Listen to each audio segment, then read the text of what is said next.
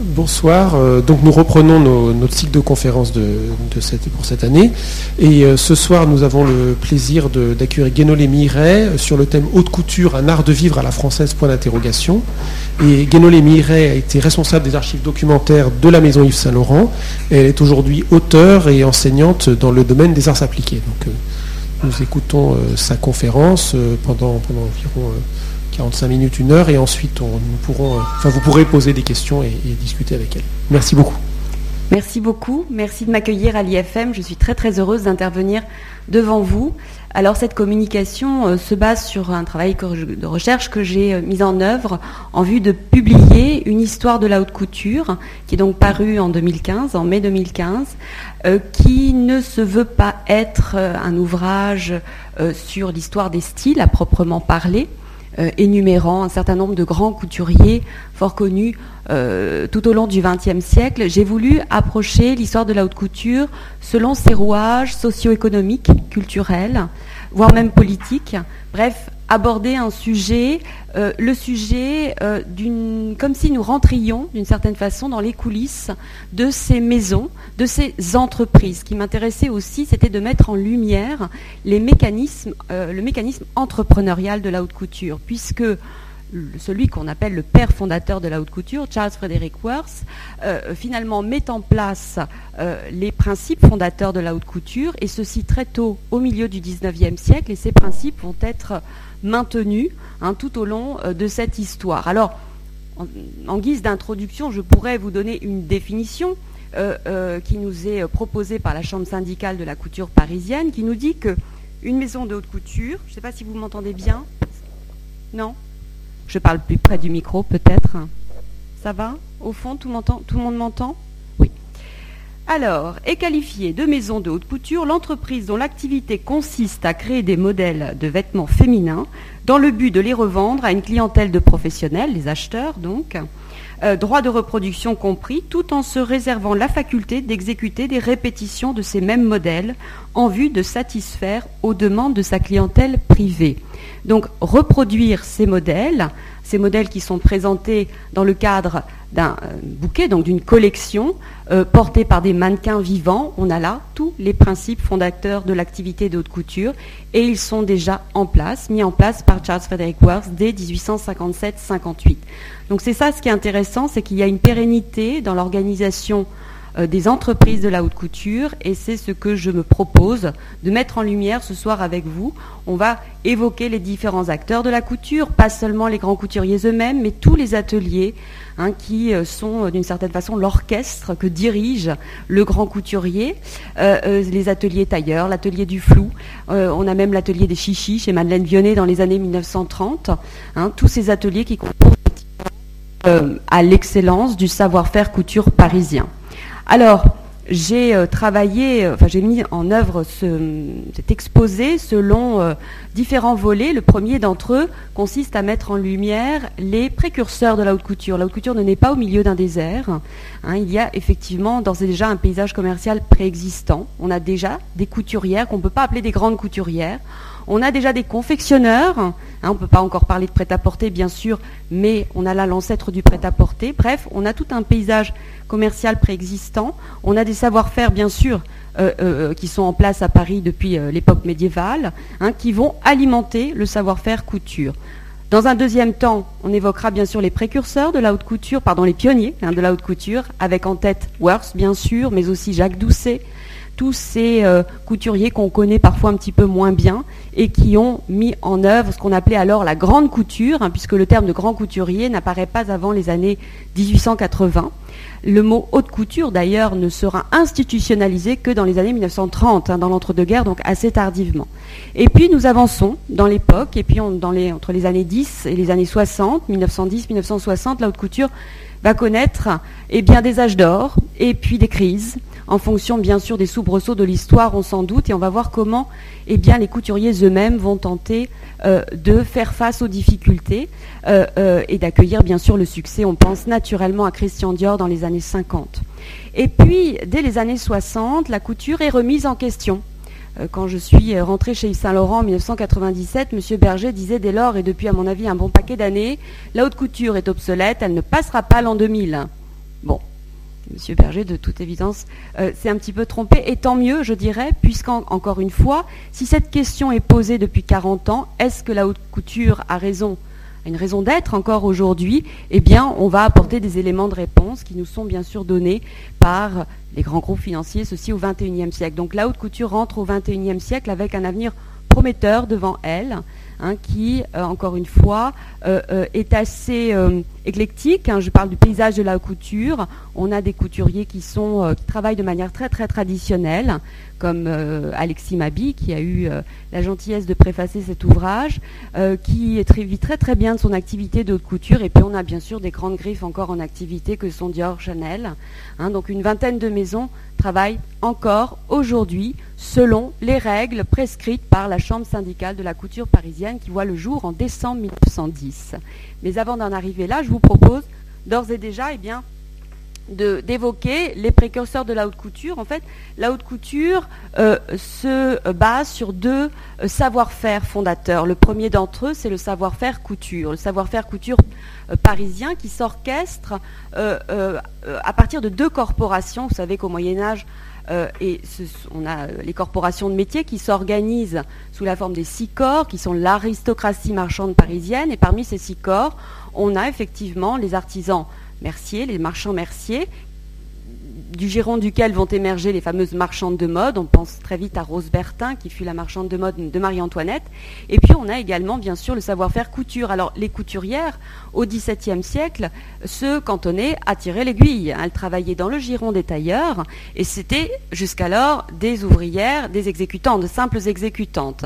Hein. elles ne s'émanciperont du giron euh, des, tailleurs euh, que dans les années 1660 en 1675 même précisément, à l'initiative de Louis XIV qui a besoin d'artisans en nombre pour, bien sûr, alimenter le luxe des toilettes à la cour de Versailles. Un cent ans plus tard vont s'émanciper les marchandes de mode, cette fois-ci du giron euh, des marchands merciers. Les marchands merciers sont d'une certaine façon euh, les ancêtres des magasins de nouveautés qui sont eux-mêmes les ancêtres eh bien, de nos grands magasins parisiens. Donc, vous le voyez d'ores et déjà, on a deux savoir-faire euh, couture, à savoir le savoir-faire couture type monter une robe et également celui de la marchande de mode qui est très particulier puisque la marchande de mode n'est pas censée monter un vêtement, mais elle doit y apporter la touche de créativité. C'est pour ça que d'une certaine façon, la marchande de mode préfigure davantage le grand couturier ou la grande couturière que la couturière elle-même qui n'est qu'une exécutante. Donc parmi ces marchandes de mode, on en a des célèbres. Alors là, ici, on a euh, l'échoppe des Merciers dans la galerie du Palais Royal, hein, sur l'île de la Cité, qui était un haut lieu du commerce du luxe au XVIIe siècle. Et on voit effectivement les étals de ces marchands qui étaient autorisés à tout vendre, mais à ne rien fabriquer. C'était une spécificité, une corporation à part hein, dans le paysage des corporations parisiennes.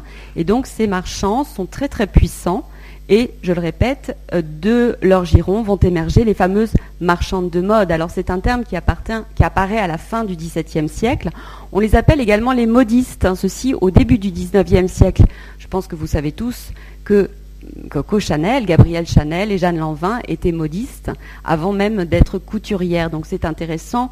On observe d'ores et déjà la filiation hein, des différents métiers qui sont donc transmis de génération d'artisans en génération d'artisans. Hein. C'est toute cette pérennité des savoir-faire euh, qui euh, vont nous permettre d'arriver jusqu'à Dior, Saint-Laurent et Alexis Mabille aujourd'hui. Hein. Cette transmission caractérise encore une fois la pérennité euh, des métiers, ce qu'on appelle les métiers d'art aujourd'hui, les métiers de la couture également. Alors ces modistes vont s'émanciper à partir des années 1770 et certaines d'entre elles vont devenir de véritables femmes d'affaires. On peut citer effectivement Rose Bertin, qui fut la marchande de mode très célèbre euh, de Marie-Antoinette. Elle n'était pas la seule d'ailleurs. Marie-Antoinette avait plusieurs euh, fournisseurs, mais elle est restée célèbre euh, peut-être à travers les écrits de, l'époque on l'avait surnommé, enfin Louis XVI lui-même l'avait surnommé le ministre des modes de son épouse. Et donc ces marchandes de mode eh bien, ouvrent, tiennent boutique rue Saint-Honoré ou, eh bien rue Richelieu, non loin du Palais Royal. Et leur boutique préfigure les salons des grands couturiers parisiens, c'est-à-dire qu'on accueille les clients, un portier qui accueille les clients à la porte. Euh, on, reçoit ces dames avec euh, un verre de Porto, cadeaux, des, douceurs, bref, tout ceci préfigure le cérémonial qui va se mettre en place dans les salons de haute couture très tôt, des Worth d'ailleurs, au milieu du 19e siècle. Alors, il ne faut pas oublier évidemment de citer l'activité de confection qui va commencer à se développer euh, dans les années 1820-1830 avec un des grands premiers euh, magasins de nouveautés, la Belle Jardinière qui ouvre Quai aux Fleurs ici en 1824. Euh, de nombreux magasins de nouveautés, on pourra citer bien sûr la maison Gagelin chez qui Worth fut eh bien, premier des soieries, autrement dit le chef du rayon des tissus extrêmement précieux, hein, c'est l'élite des vendeurs. Hein. donc Worth travaille, fait son apprentissage, non pas en tant que tailleur ni couturier, mais en tant que premier des vendeurs. Ça, c'est une information intéressante puisqu'on va évoquer le deuxième pilier de l'activité de haute couture. On a le savoir-faire d'un côté et on a le savoir-faire vendeur de l'autre. Et c'est ce que va nous apporter Worth finalement, c'est-à-dire la manière de vendre, l'art de vendre, ce qui est tout à fait nouveau dans cette histoire. Et c'est ce qui va effectivement caractériser ces nouvelles entreprises. Alors, il existait euh, des euh, couturières, à partir du moment où elles se sont émancipées du giron euh, des tailleurs, certaines d'entre elles sont devenues eh bien, des artisanes connues qui travaillaient pour le compte de la cour, des, aristocrates, enfin bref, de l'élite. On peut citer Mesdames Palmyre et Vignon, qui étaient les fournisseurs officiels de génie hein, sous le Second Empire. Madame Roger, qui va beaucoup inspirer Worth hein, dans l'idée effectivement de euh, euh, commercialiser des modèles préfets. On peut euh, lister également Mesdames Soinard. évidemment, tous ces noms nous sont totalement inconnus aujourd'hui. Ils sont cités à la rubrique des couturières, au bottin du commerce, alors que Worth, quand il ouvre sa maison 1857-58, eh bien, lui n'apparaîtra pas dans cette rubrique. Et c'est ça qui est intéressant, c'est que nos maisons de haute couture ne viennent pas, ne sont pas issues eh bien, de ce contexte-là, du contexte donc des euh, couturières de talent reconnues hein, qui travaillaient avec certaines, plusieurs dizaines, voire centaines euh, de petites mains d'ores et déjà. Mais toutes ces femmes n'ont pas su mettre en œuvre les caractéristiques de la couture, autrement dit des modèles présentés sur des mannequins vivants dans euh, des, un cérémonial qu'on ne peut pas encore appeler un défilé, mais qui anticipe en tout cas le principe. Alors nous y venons justement. Qu'est-ce que les pionniers de la haute couture et Worth en, particulier va mettre en place? Euh, euh, ce sont bien, euh, vous l'avez compris, les fondements de l'activité couture et on considère effectivement, avant même qu'on utilise le mot de haute couture et le terme de maison de haute couture, que celle de Worth eh bien, est la première, toute première maison de haute couture fondée effectivement en 1858. Hein, il va récupérer, obtenir les fonds avec un associé euh, suédois qui s'appelle Boberg, hein, qui était également premier des soirées, comme, tout comme lui. Et tous deux vont s'associer pour créer une entreprise. Worth quitte la maison Gagelin, qui était donc ce magasin de nouveautés extrêmement luxueux, dans lequel il avait déjà un petit peu réfléchi au principe. C'est-à-dire qu'il avait proposé euh, eh à ses patrons euh, de créer des modèles préfets euh, ce qu'il appelait le modèle riche, et de les présenter sur des mannequins vivants, sur des jeunes demoiselles de magasin. Est-ce que vous voulez que je change de micro? Parce que j'ai l'impression qu'il euh, grésille un petit peu. C'est un petit peu dérangeant. Et pour moi, à mon avis, et pour vous Ou alors je parle fort Plus loin Tout le monde m'entend très bien là? Ok. Sinon, je peux parler plus fort. Alors donc, Worth a l'idée chez Gagelin eh bien, euh, de créer des modèles préfets qu'il présenterait euh, sur les demoiselles de magasin. C'est ainsi qu'on les nommait, hein, les jeunes vendeuses, euh, qui préfigurent nos mannequins eh bien, d'aujourd'hui, un métier qui donc apparaît avec les premières maisons de haute couture, avec celle de Worth en particulier. Et donc, Worth a l'idée d'ores et déjà chez Gagelin de présenter ces modèles faits à l'avance pour être reproduits euh, sur mesure, bien sûr, aux mensurations de la cliente qui souhaiterait euh, euh, se le procurer, ce modèle en question. Alors, c'est un petit peu trop nouveau pour la maison Gagelin. Worth rencontre déjà son succès, mais euh, euh, peut-être que l'initiative est trop avant-gardiste pour qu'elle ne soit davantage développée. Et donc, euh, comprend qu'il doit créer lui-même son entreprise et lancer son idée par lui-même. Donc, il s'associe avec Boberg et sa maison spéciale de nouveautés confectionnées voit le jour en 1858. Autrement dit, nos premières maisons de haute couture ne s'appellent pas des maisons de haute couture, mais des maisons spéciales de nouveautés confectionnées. Ce qui est intéressant, c'est que c'est le mot spécial qui fait toute la différence. Jusqu'à présent, effectivement, les maisons de nouveautés vendaient effectivement des confections, autrement dit des grands châles, des articles euh, précieux, des métrages de soie. Hein. Certains modèles effectivement préfaits à l'avance, qui en général étaient des vêtements de dessus, mais pas des robes, pas des robes de bal. Hein. Donc Worth va plus loin dans le principe et présente ces modèles qui ne sont pas vendus en série et faits à l'avance selon un système gradué sur taille, certainement pas, hein, mais des modèles qui sont effectivement présentés à une cliente qui pourra euh, euh, euh, eh bien, espérer l'avoir reproduit à ses propres mensurations. Donc, notre toute première maison de haute couture, eh bien, c'est une maison de nouveauté, c'est une maison de confection. Et d'ores et déjà, on, a, on ressent que la frontière est très très poreuse à l'époque entre l'activité de confection, qui utilisent bien sûr des machines à coudre, hein, des moyens mécaniques pour euh, créer le vêtement, euh, fabriquer le vêtement, et l'activité de couture sur mesure, hein, qui effectivement euh, est, celle de ces grandes couturières de renom qu'on a pu observer. Donc pour l'heure, je le répète, il y a une confusion entre les deux activités qui ne sera définitivement éclaircie qu'au début du XXe siècle, quand on crée la Chambre syndicale de la couture parisienne en 1910. On va y revenir. Alors, le succès de Worth est également fondé sur la relance des soieries lyonnaises. Worth comprend effectivement qu'il doit s'appuyer eh bien, sur l'industrie textile, qu'il doit proposer aux femmes de la nouveauté, non pas en termes de silhouette, il ne va pas changer la silhouette en cours, autrement dit la crinoline et bientôt la robe à tournure. Il va apporter beaucoup de créativité au tissu, hein, proposer aux femmes de renouer avec le goût eh bien, de euh, ces brochets de soie, ces damassés. Hein, qui avaient quitté la mode au profit de la décoration d'intérieur. Alors au début, les femmes sont choquées et se disent Mon Dieu, j'ai pas envie de m'habiller avec un fauteuil, comme si j'étais un fauteuil. Hein, donc Worth va effectivement lutter pour euh, euh, positionner ses idées et il va recevoir le soutien du pouvoir impérial. Et c'est ça qui est très très intéressant. On a souvent dit que Worth avait été lancé par l'impératrice Eugénie, qui lui aurait été présentée hein, par euh, la princesse de Metternich.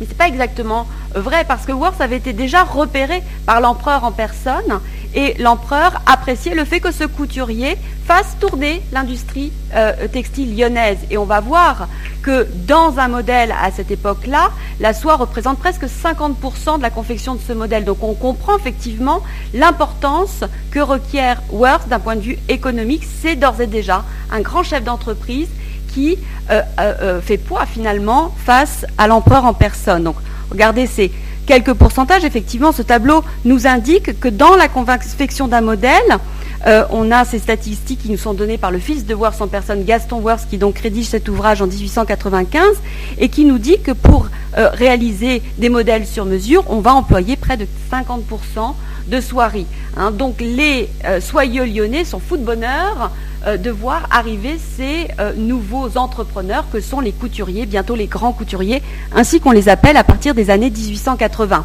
Alors, voici justement le portrait sur la gauche de la princesse de Metternich, hein, qui était l'épouse de l'ambassadeur d'Autriche à Paris, euh, qui était une jeune femme pétillante, pas très très jolie, comme elle le disait elle-même, mais qui avait le goût de la toilette. Et euh, elle euh, fait la connaissance de Worth, euh, découvre ses modèles, se présente à un bal ainsi vêtu et effectivement reçoit beaucoup beaucoup de succès. Les femmes sont séduites par l'idée effectivement qu'un modèle puisse être plus créatif.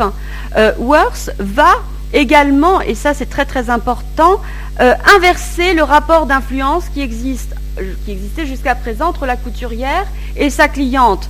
Jusqu'alors, la couturière allait avec sa cliente acheter le tissu, la cliente voulait euh, euh, tel falbala à tel endroit, tel volant à tel autre, tel coloris, etc. Et c'est elle qui décidait, c'était finalement elle la créatrice. Or, Worth propose ses modèles préfets et propose à, à la cliente de les faire reproduire en l'état. Et il griffe ces modèles hein, avec le principe de la marque, qui est un principe anglais, hein, euh, euh, un principe commercial anglais. Il griffe ces modèles sur le cordon de taille à l'intérieur des corsages. Donc Worth, effectivement, va signer ces modèles euh, de la même façon qu'un artiste signe ses toiles. Il va apporter une valeur ajoutée créative supplémentaire au modèle, ce qui l'autorise à vendre ces modèles extrêmement chers. Et c'est aussi ce qui fait d'une certaine façon sa réputation. La princesse de Metternich elle-même disait Mon Dieu, qu'est-ce que Worth était cher C'est quelque chose qu'on entendra encore dans les salons de la maison dans les années 20, jusque dans les années 50 quand elle fermera ses portes. Oui, c'était effectivement des modèles très très chers. Et Worth effectivement avait compris qu'il euh, euh, euh, fallait que cette valeur ajoutée soit monnayée pour que ces modèles gagnent en puissance et euh, pour que sa renommée puisse euh, croître considérablement. Alors voici le principe de griffe à l'intérieur du cordon de taille. Il s'agit ici d'un modèle griffé de Doucet, Jacques Doucet, qui ouvre sa maison dans les années 1870 et qui fait partie effectivement eh de euh, ce groupe d'hommes qu'on peut appeler les pionniers de la haute couture. Et on découvre sur la gauche un modèle eh bien, de Worth. Dans les années 1880, je le répète, Worth ne transforme pas la mode, il ne transforme pas le style au même titre que Dior le fera avec son New Look en 47. Non, hein, il va apporter davantage de variété dans les modèles, davantage de créativité dans l'ornementation, et c'est ce qui véritablement définit son style. Alors je vous le disais, la confusion est importante hein, jusqu'à la fin du XIXe siècle entre ces maisons spéciales de nouveautés confectionnées, les maisons de couture artisanales, attention, qui sont donc euh, euh, eh euh, tenues par les couturières que nous avons citées tout à l'heure. Mais ce qui est intéressant sur ce tableau, je ne sais pas si vous voyez bien le chiffre, 47% des petites mains parisiennes travaillent non pas chez ces couturières artisanales, mais de renom, mais bien dans ces maisons de nouveautés euh, spéciales de nouveautés confectionnées. Donc d'ores et déjà, on a de véritables usines à l'intérieur de la capitale. Quand je parle d'usines, euh, ce sont des milliers de petites mains. Regardez, dans l'entre-deux-guerres, Chanel va employer jusqu'à 3500 petites mains. Euh, dans les années 30, en période de collection, Dior, plus de 1200 ouvrières, même après la Seconde Guerre mondiale. Autrement dit, oui, on peut véritablement parler d'usines. On rentre véritablement dans l'industrie de la création avec en tête de file la haute couture hein, qui donc va euh, être la locomotive de euh, cette industrie de la, création qui voit le jour au XIXe siècle. Hein. Alors certaines petites mains travaillent en saison creuse pour la confection et vont être employées dans les maisons de nouveautés eh bien, euh, euh, en période de collection, hein, d'ores et déjà de présentation de modèles. Hein, donc tout ceci, effectivement, n'est pas encore très très bien défini. Et il va y avoir bientôt eh euh, un débat entre les confectionneurs d'une part et ça y est, les grands couturiers, ainsi qu'on les appelle à partir des années 80, les couturiers bien sûr accusent les confectionneurs de copies, les confectionneurs s'en défendent et disent mais non, mais non, mais non, nous sommes aussi créatifs que les couturiers. Ceci va bien sûr conduire au divorce et la chambre syndicale de la euh, couture parisienne va voir le jour en 1910. Nous n'y sommes pas encore. Un mot euh, sur ces pionniers de la couture. J'ai cité Jacques Doucet tout à l'heure, Jeanne Paquin. Jeanne Paquin que l'on peut considérer comme la première femme couturière de cette histoire, hein, qui avait l'audace de se présenter euh, à Longchamp entourée de ses mannequins, vêtus bien sûr par ses soins, pour faire sa promotion. Jeanne Paquin est la première à avoir ouvert des succursales à l'étranger qui est aussi intéressant. On a d'ores et déjà cette idée d'internationalisation euh, qui voit le jour euh, au tournant du XXe siècle. Madame Laferrière, qu'on connaît un petit peu moins aujourd'hui, un Anglais, un autre, Redfern, qui est donc euh, tailleur et qui ouvre une succursale à Paris, puisqu'enfin, pour être couturier en ce tout début de XXe siècle, on n'a pas encore des règles aussi précises que celles qui vont nous être dictées en 1945. Il faut avoir des salons de réception suffisamment luxueux pour présenter ces modèles. On n'a pas encore un nombre minimum d'ouvriers ni un nombre minimum de modèles. Pour l'heure, c'est vraiment, euh, encore une fois, le faste des salons, euh, euh, des hôtels particuliers dans lesquels on installe sa maison qui prime et on doit bien sûr être parrainé, comme c'est toujours le cas aujourd'hui. Donc Redfern ouvre sa succursale à Paris. C'était le cas hier, c'est toujours le cas aujourd'hui. La haute couture est une spécificité culturelle française. On ne défile qu'à Paris. Hein. Euh, il n'y a pas de défilé haute couture à l'étranger, ceci n'a pas changé depuis. Alors, quand on rentre au XXe siècle, on ne peut pas bien sûr ne pas citer Paul Poiret, hein, qui va euh, mettre en place bien sûr une silhouette que l'on connaît très bien, cette fameuse silhouette fuseau qui s'inspire de la taille empire, de la silhouette empire. Mais ce qui est intéressant, c'est que Paul Poiret est le premier à mettre en valeur le métier de mannequin. Hein. Euh, pour l'heure, on a effectivement euh, euh, l'idée de ces demoiselles de magasin, pas encore des jeunes femmes très très jolies. les mannequins sont totalement déconsidérés jusqu'à l'après-guerre. Hein. pourtant, Paul Poiret fait partie de ces couturiers qui trouvent intéressant d'avoir un mannequin qui incarne le modèle, hein, qui va bouger d'une certaine façon, et il est le premier à voyager partout en Europe, accompagné d'une poignée de mannequins euh, pour faire la promotion de ces modèles. Il épousera d'ailleurs l'une d'entre elles, Denise Poiret, qu'on découvre sur la euh, gauche de ce visuel. Mais ce qui est intéressant surtout euh, d'observer en ce qui concerne Paul Poiret, et il faut surtout bien sûr porter à son crédit le fait d'avoir élargi les gammes de la haute couture vers la parfumerie, les cosmétiques. Paul Poiret va créer véritablement une usine de parfums de packaging du nom de sa fille Rosine. Hein, et donc, ce sont euh, les tout premiers parfums sont créés en 1911. Donc, c'est le premier euh, euh, couturier à étendre son style, eh bien dans la sphère impalpable du parfum. Il va également étendre les gammes de la haute couture vers la décoration d'intérieur, ce qui est intéressant, tout comme Jeanne Lanvin également, hein, dans les années 1820, je crois, Jeanne Lanvin ou 1830, me semble-t-il. Hein, donc, d'emblée, on a ici un positionnement qui est très précurseur. Très très rapidement, euh, les, collections de haute couture s'avèrent ruineuses. Hein. Ce n'est pas un scoop, c'était vrai hier, ça l'est toujours aujourd'hui. Et il va falloir eh diversifier les gammes de produits. Paul Poiret euh, fait cette première proposition dès euh, le tout début du XXe siècle. Alors, je vous le disais, création de la Chambre euh, de la couture parisienne en décembre 1910. Hein, donc les euh, couturiers renoncent à la première structure qu'avait cofondée Worth d'ailleurs euh, dix ans après l'ouverture de sa maison, au profit d'une structure qui ne les concerne donc que. Et ce nouvel organisme, effectivement, va lister d'emblée eh bien, une vingtaine de maisons seulement avant la Première Guerre mondiale, hein, à l'aube de la Première Guerre mondiale, une vingtaine de maisons où on a d'ores et déjà eh bien, celle des parents de Lucien Lelon, hein, cette grande maison euh, euh, de l'entre-deux-guerres et surtout pendant la Seconde Guerre mondiale, puisque Lucien Lelon eh euh, était alors le président de la Chambre syndicale de la couture parisienne. Alors, dans les années 30, on a un temps fort important qui est celui eh de la création de l'embryon de nos calendriers de collection. Hein, on a une poignée de maisons, dont fait partie la maison de Vionnet, qui, euh, eh vont se réunir euh, et se réserver trois jours pour défiler, trois jours prestigieux pour mettre en avant euh, leur collection. Et ils vont créer une sorte de label qui s'appelle la PAIS, qui est en fait une association, qui est l'association de protection des industries artistiques saisonnières, qui veille bien sûr à déposer les modèles tout ceci euh, en vue de se protéger de la copie, euh, vous l'aurez compris, qui est le, fléau qui gangrène l'histoire de la haute couture depuis euh, ses tout débuts. Quand on rentre effectivement au XXe siècle, on observe dès lors que la couture va connaître un formidable âge d'or dans l'entre-deux-guerres, surtout dans les années 20, on l'aura compris, à néfaste, et puis des crises qui sont naturellement liées aux conflits mondiaux, à savoir la Seconde Guerre mondiale en particulier.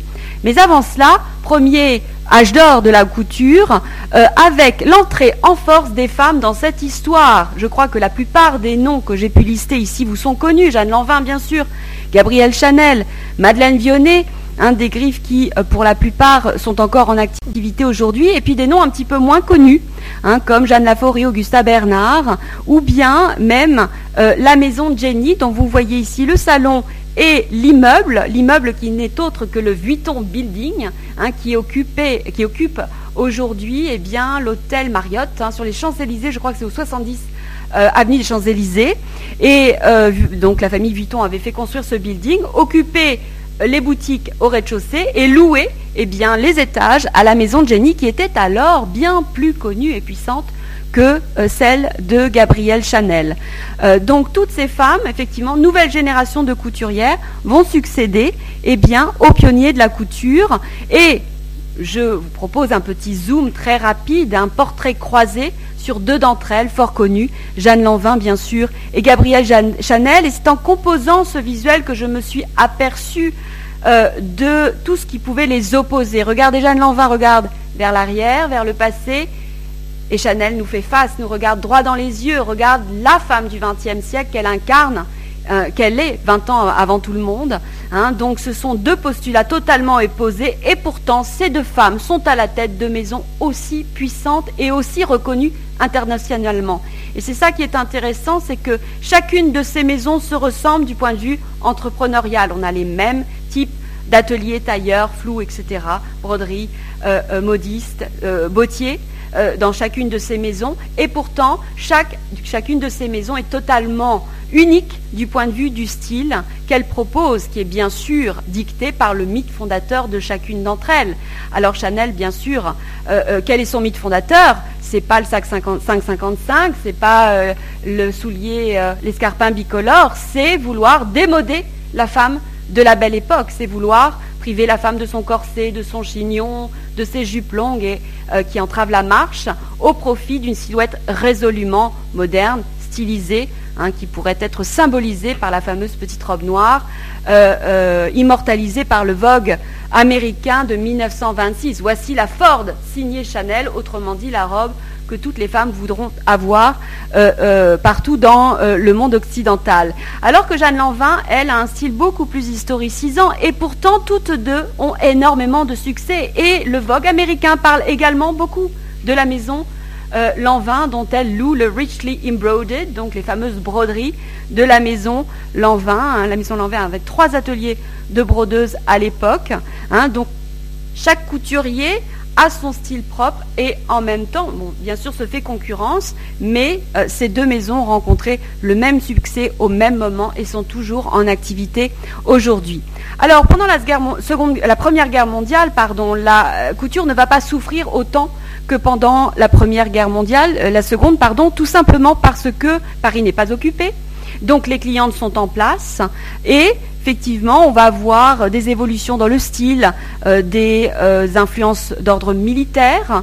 Hein, euh, la mode est une vertu civique et ceci est retranscrit par certains couturiers. on va voir aussi ces effets historicisants qui sont classiques en période de crise, en période de conflit. On regarde davantage vers le passé qu'on ne se tourne vers le futur. Autre temps fort important dans cette euh, début d'entre-deux-guerres, c'est l'émergence de nouvelles gammes de produits, le fameux coin des sports ouvert par Jean Patou, hein, le couturier de la garçonne s'il en est, aussi populaire bien sûr que Chanel à la même époque. Et donc, euh, les couturiers vont décliner leur ligne dans un goût plus sportif, plus sportswear, euh, inspiré bien sûr par l'allure masculine des, euh, acteurs hollywoodiens, du gentleman anglais également. Hein. donc, ces déclinaisons plus sportswear vont aussi être très importantes dans cet entre-deux-guerres. On l'a vu tout à l'heure, euh, Worth a contribué à relancer les soirées lyonnaises. Euh, cette association entre l'industrie textile euh, et l'activité haute couture est toujours d'actualité et va effectivement étendre ses empires vers l'industrie bonnetière. On cite ici Rodier, avec qui Chanel va beaucoup travailler, hein, pour mettre au point ces différents jerseys dans lesquels elle coupe le fameux tailleur cardigan si à la mode dans les années 20. Et étonnamment, là où la haute couture a beaucoup soutenu l'industrie textile jusqu'à la Seconde Guerre mondiale, on aura l'effet inverse puisque euh, euh, à partir du moment où la Seconde Guerre mondiale va euh, porter un, grand coup à la haute couture, la haute couture va avoir besoin à son tour de l'industrie textile pour être soutenue. On parle alors de l'aide textile qui aura cours jusque dans les années 60. L'élargissement des gammes continue pendant cet entre-deux-guerres.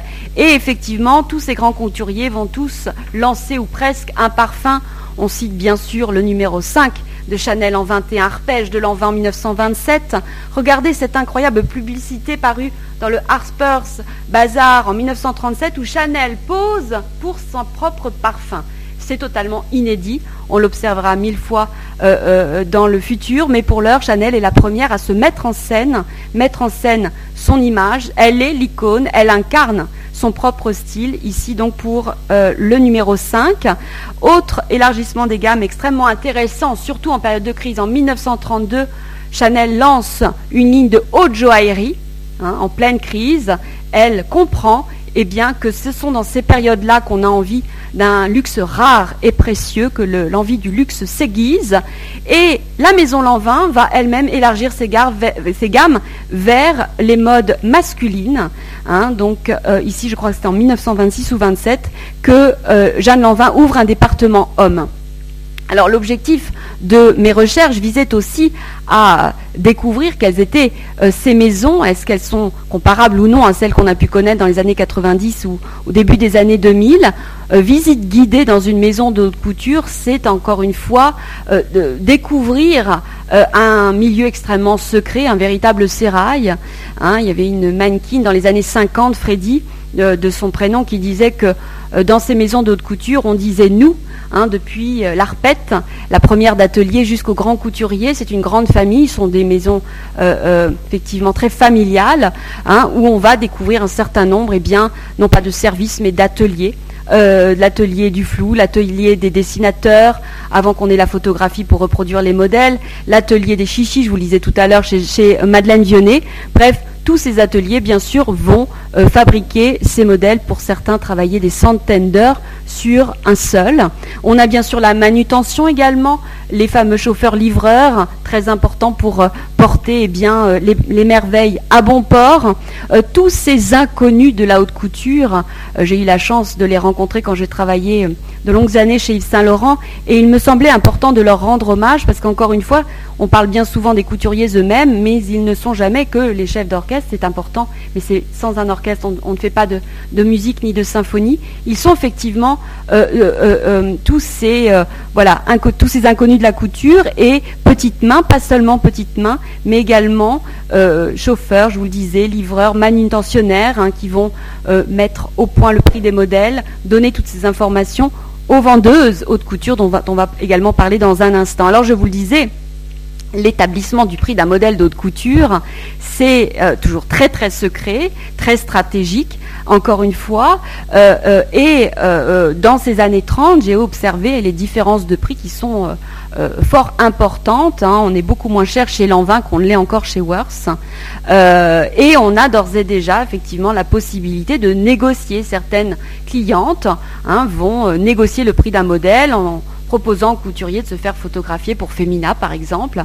C'est le cas de Simone de Caillavet qui avait pour habitude hein, de négocier. Hein. donc on a effectivement une marge de manœuvre qui est extrêmement importante et tout ceci est bien sûr très très secret. Encore aujourd'hui, connaître le prix d'un modèle de couture, on en a une petite idée, on a une échelle de valeur, mais c'est très difficile de l'établir de manière précise d'une maison à une autre. Alors, dans les années 30, effectivement, euh, les événements vont porter un premier coup dur à la haute couture, à l'activité de haute couture.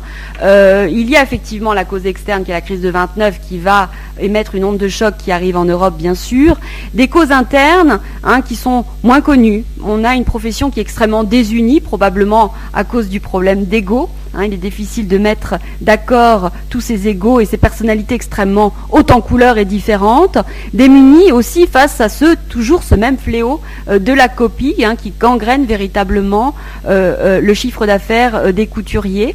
et tout ceci, bien sûr, vous l'aurez compris, dans un climat social convulsif, le Front populaire, 1936, les petites mains obtiennent deux semaines de congés payés. Tout ceci va bien sûr avoir une répercussion sur le coût des modèles, on s'en doute. Alors dans cet entre-deux-guerres, euh, la silhouette se féminise. Hein, on quitte euh, euh, le, concept de la garçonne, on n'en perd pas totalement les acquis, mais on retrouve effectivement un galbe plus féminin et on a une nouvelle génération de couturiers qui arrive. On pourrait citer Robert Piguet, Jean Dessay, le grec Jean Dessay, mais également Jacques Fat, qui va ouvrir en 1937, la même année que Balenciaga, hein, qui arrive, qui avait déjà des maisons à Madrid et, à Barcelone, et qui donc arrive à Paris en 1937 à son tour. Hein. donc toute cette génération est plutôt masculine et va faire les belles heures de la haute couture, surtout dans euh, les années 1950. Alors, pendant la Seconde Guerre mondiale, la haute couture va être, va être véritablement en danger, en grand danger. C'est effectivement un moment comment dire, étrange. Étrange pourquoi? Parce que les nazis ont pour projet de délocaliser les ateliers de haute couture, non pas de les fermer, mais de les délocaliser vers Vienne et Berlin. Autrement dit, ils ont pour projet de procéder au rapt, ni plus ni moins, de la haute couture. Et ceci est très étonnant. Et Dominique Veillon, hein, qui a beaucoup travaillé sur cette époque, a une théorie que je trouve très très intéressante. Les Allemands étaient jusqu'alors vainqueurs sur tous les fronts, sauf sur ce fameux art de vivre à la française, hein, même occupé la Parisienne est toujours, même dans un Paris occupé, la Parisienne est toujours très élégante et soucieuse de son élégance. C'est presque une forme de résistance. Hein, cet art de vivre à la française, et je pense que mes propos prennent encore une fois une valeur encore plus euh, importante euh, euh, par rapport aux événements qu'on a connus récemment à Paris. Hein. nous sommes très attachés à notre culture, à notre art de vivre, dont la haute couture, bien sûr, est une euh, est un fleuron euh, euh, extrêmement important. Et donc pendant cette Seconde Guerre mondiale, les nazis vont essayer voilà, de, délocaliser les ateliers. Lucien Lelon, qui est alors président de la Chambre syndicale, va s'opposer au projet, va réussir à résister jusqu'à jusqu'à 1944 et organiser pour que les maisons ne ferment pas. Certaines auront fermé, d'autres sont toujours euh, ont toujours pignon sur rue, va organiser notamment mars 1942, et c'est un tour de force, un défilé en zone libre. Hein. Euh, sous le nez des Allemands, il arrive à euh, partir avec des mannequins, dont on voit ici euh, les silhouettes sur la droite, arriver donc à voir tous les laissés-passer nécessaires hein, pour arriver avec le personnel des maisons, les mannequins, et présenter à Lyon, en mars 1942, eh bien, euh, des modèles de haute couture pour rencontrer bien sûr la clientèle qui a fui la capitale depuis 1939. Hein. Euh, donc, euh, il était temps, bien sûr, que les Alliés arrivent en, juin 1944 et avant même la signature euh, de l'armistice, en mai 1945, la haute couture veut redémarrer. Les ateliers veulent effectivement retourner tourner à nouveau à, plein régime et tous les couturiers qui n'ont pas fermé, comme Jeanne Lanvin ou Alix Gray, là où Chanel, elle, avait euh, mis la clé sous la porte en 1939, eh bien, toutes ces maisons veulent coûte que coûte reprendre leurs activités. Et donc, vont présenter très rapidement, non pas des défilés, mais euh, euh, une, grande exposition dont je vais parler dans un instant. Alors, pour l'heure, en 1946, on a 106 maisons. Pour que la, la haute couture puisse rester en place, elle reçoit une aide textile, comme je vous le disais tout à l'heure, et on va avoir ce qu'on appelle des maisons autorisées pendant la guerre, hein, qui sont des maisons un petit peu plus prestigieuses, plus élitistes, qui vont euh, euh, recevoir cette aide, textile et devoir présenter à l'époque 75 modèles pendant la guerre. 75 modèles. Euh, ces maisons dites autorisées vont glisser vers un nouveau groupe qui est défini en 1945 qui s'appelle le groupe Couture Création. Hein. et le groupe couture tout court, effectivement, va regrouper ce qu'on appellerait la moyenne ou la petite couture. Donc la haute couture, pour l'heure, peut s'appeler euh, couture création 1945 et c'est là où on va avoir les règles de la haute couture, autrement dit des défilés qui comprennent 75 modèles au minimum, des ateliers qui comprennent un minimum de 20 personnes et 15 présentations au minimum par saison, autrement dit un minimum d'une par jour puisque les défilés s'échelonnent sur 15 jours euh, à l'époque en février et en août et non pas en janvier et en juillet. Donc, 106 maisons de, haute couture en 1946, c'est énorme. Il y en avait deux fois plus dans les années 20. Mais c'est encore, euh, encore une fois, un exploit apporté au crédit de Lucien Lelon, un couturier qu'on ne connaît pas toujours, mais euh, sans l'intervention euh, duquel je ne serais certainement pas là pour vous parler de haute couture aujourd'hui. C'est vraiment cet homme qui a procédé au sauvetage de la haute couture pendant la Seconde Guerre mondiale. Alors, je vous le disais, les couturiers s'empressent de comment dire, euh, de, euh, de faire des, présentations à nouveau, de présenter leur modèle, mais on manque bien sûr encore de tout dans un Paris en 1945 qui est exsangue. on manque de tissu, on manque de cuir, on manque de fourrure. Donc les couturiers vont présenter leur modèle dans, dans une exposition sur des mannequins à peu près d'un mètre de haut, comme on peut le voir sur ces photographies. Donc cette exposition s'appelle le Théâtre de la mode et présentée donc en mars 1945 au pavillon Marsan, euh, donc au Louvre, fait un véritable carton. Hein, c'est un très très grand succès à tel point que cette exposition va voyager partout en Europe jusqu'aux États-Unis. Et là où les Alliés pensaient que la haute couture était définitivement finie, euh, euh, euh, que les maisons n'arriveraient pas à se remettre de leurs difficultés pendant la guerre, eh bien, cette manifestation eh bien, est la première pierre à l'édifice du revival de la haute couture. La seconde sera bien sûr celle de Christian Dior avec le New Look de 1947. Alors j'ai eu la chance de découvrir ces photographies qui étaient totalement inconnues des archives de la maison Dior, des photographies d'Eugène Kamerman qui, à mon sens, travaillait en interne avec la maison Dior euh, chez Dior euh, euh, dès le démarrage en 1947 et vous découvrez ici eh bien, quelques photographies de ce tout 1er février, février 1947 47, défilé donc de Christian Dior, et on découvre, regardez les coulisses du défilé, en haut à gauche, la silhouette de Monsieur Dior, extrêmement calme, sereine, rien à voir avec euh, backstage aujourd'hui, nos défilés électriques, hein, où tout le monde s'affaire. Il y avait effectivement, euh, euh, comment dire, une ambiance très sereine euh, backstage, donc en coulisses, et assez joyeuse euh, euh, eh bien dans les salons de l'avenue Montaigne qui sont restés en l'état encore aujourd'hui. On découvre bien sûr le fameux tailleur bar de cette toute première collection de Christian Dior en 1947. Alors, je vous le disais, Christian Dior va mettre en place une entreprise absolument exceptionnelle. Il est financé par Marcel Boussac. Euh, dès 1947 qui lui euh, confie la somme de 5 millions de francs de l'époque. Euh, il démarre avec 85 membres du personnel, autrement dit c'est une très grosse entreprise dès le tout premier défilé et Dior va poursuivre eh bien, dans la voie de ces grandes entreprises qu'on avait pu observer donc dans l'entre-deux-guerres, dans cet âge d'or de la haute couture. Alors l'âge d'or des années 50 est en demi-teinte parce que si la maison Dior est exceptionnelle, toutes les maisons ne sont pas aussi euh, puissante que celle de Dior. Un certain couturier des avec moins euh, d'ouvriers euh, que ce qui est prescrit par la chambre syndicale. Je pense notamment à Hubert de Givenchy qui va ouvrir sa maison 54 avec seulement 16 ouvrières. Hein. donc tous les couturiers n'ont pas la puissance financière de Dior quand il propose son New Look en 1947. Alors, en même temps, l'exemple de Christian Dior est intéressant, ce cas de figure est intéressant pour bien comprendre l'évolution des métiers.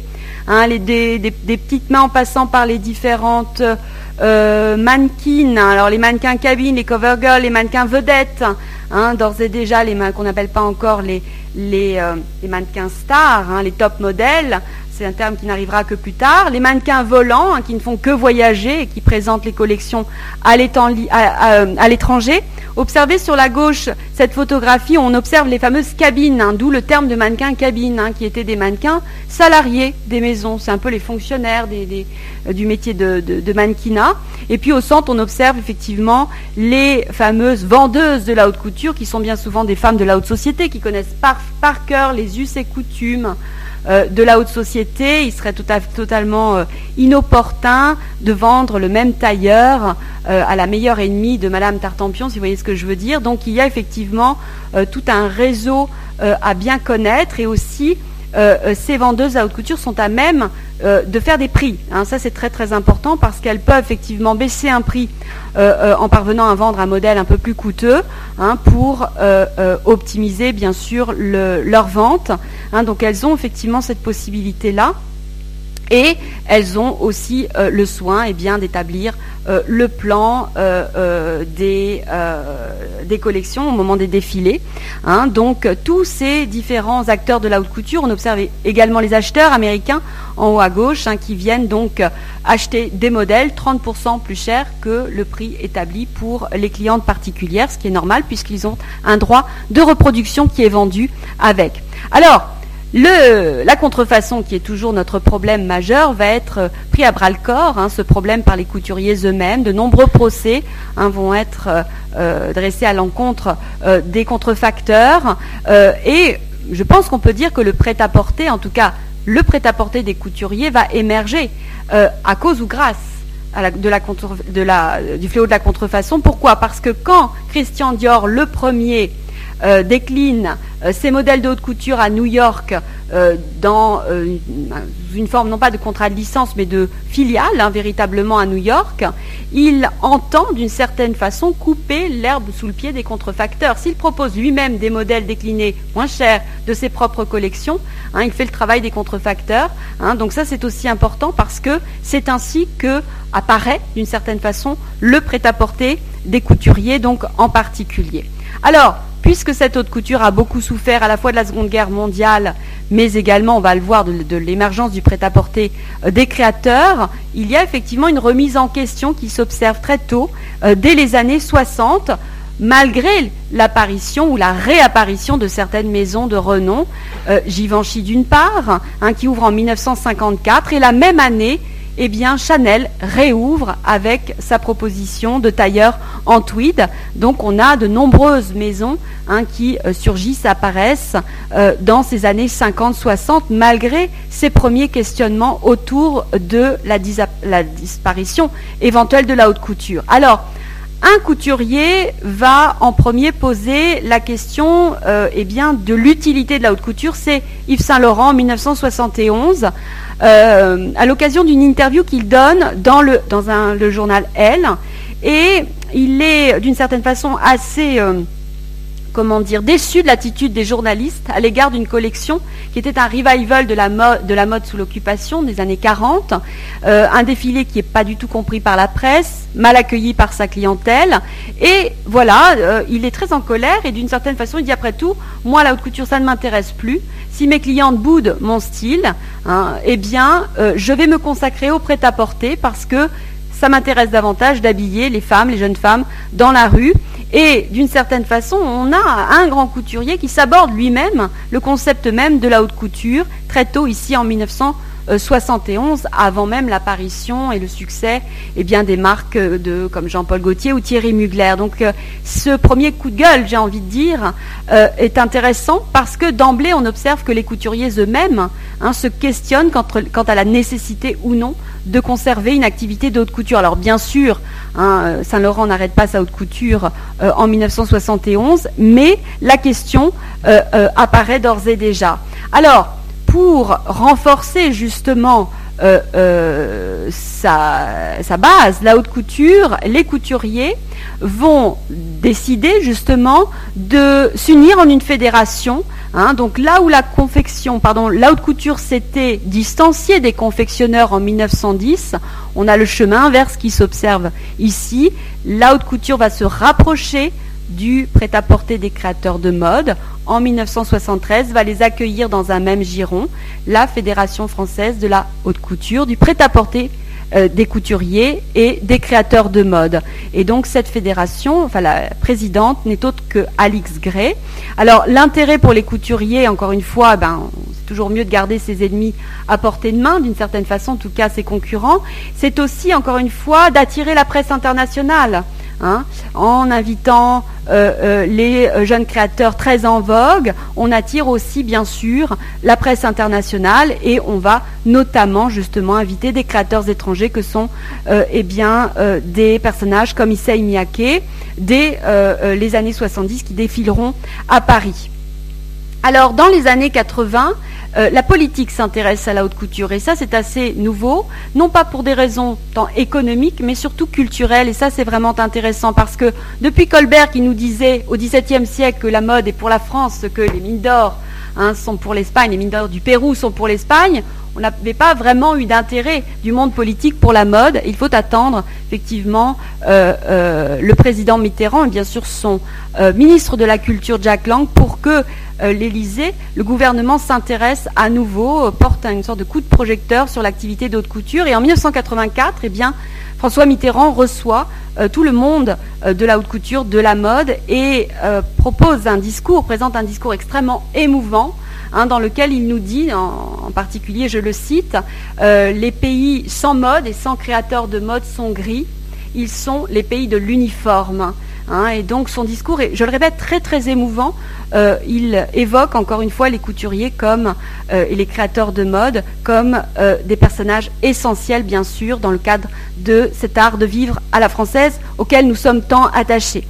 Alors, le coup de projecteur est aussi médiatique. On aura dans cette période des grandes émissions que sont les Dés d'or, les Oscars de la mode aussi, qui sont des, émissions extrêmement médiatiques hein, dans le cadre de l'Opéra de Paris en ce qui concerne les Oscars de la mode. Dans le premier lauréat fut en effet Asdin Alaya.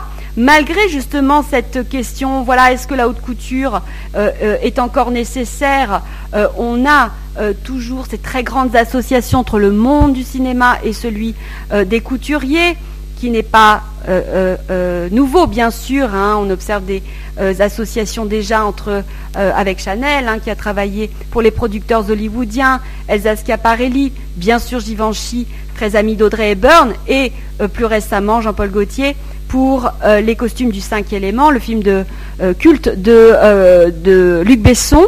Hein. donc toutes ces associations font bien sûr la publicité de la haute couture qui, encore une fois, lutte hein, pour sa raison d'être hein, d'une certaine façon. Alors, encore une fois, malgré ce questionnement, on a une sorte de recrudescence euh, de, l'âge d'or de cette grande couture, en tout cas de l'idée de la grande couture comme on la vivait au début du XXe siècle. Réminiscence de la grande couture avec le travail, qu'on appelle les métiers d'art, aujourd'hui les grands brodeurs plumassiers parisiens que sont le sage, le marié, etc. Vous avez ici le détail d'une veste Saint-Laurent extrêmement connue, inspirée des tournesols de Van Gogh. Dans les années 80 apparaissent les fameux top modèles avec en euh, euh, tête de, proue et eh bien Inès de la Fressange, qui fut le premier mannequin top modèle, donc a signé un contrat d'exclusivité avec la maison Chanel euh, en 1983, non pas pour le numéro 5, mais pour le parfum Coco. Hein.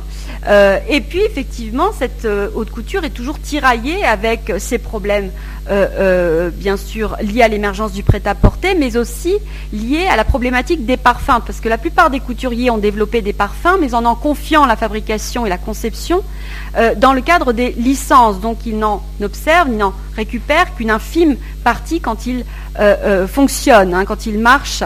Hein. Donc les retombées financières sont insuffisantes. Donc un certain nombre de maisons vont euh, euh, euh, eh essayer de récupérer leurs activités de parfumerie, de l'adosser à nouveau à l'activité de haute couture pour en tirer un profit maximum. Ce sont des réflexions qui s'observent dès les années 80-90. Hein. Alors, quand on se pose cette question euh, dans l'époque postmoderne, est-ce que la haute couture est nécessaire ou non? Un certain nombre de voix s'élèvent pour dire oui, bien sûr, parce que c'est une formidable vitrine. Encore une fois, on rentre dans un cercle vertueux la haute couture, certes, est une activité ruineuse. Les défilés, je crois qu'aujourd'hui, euh, euh, ne, ramènent guère que 1, 2 ou 3% du chiffre d'affaires des maisons, mais font vivre, hein, du point de vue de l'image, eh bien, tous les produits dérivés. On n'aime pas trop cette expression de produits dérivés, mais c'est le cas.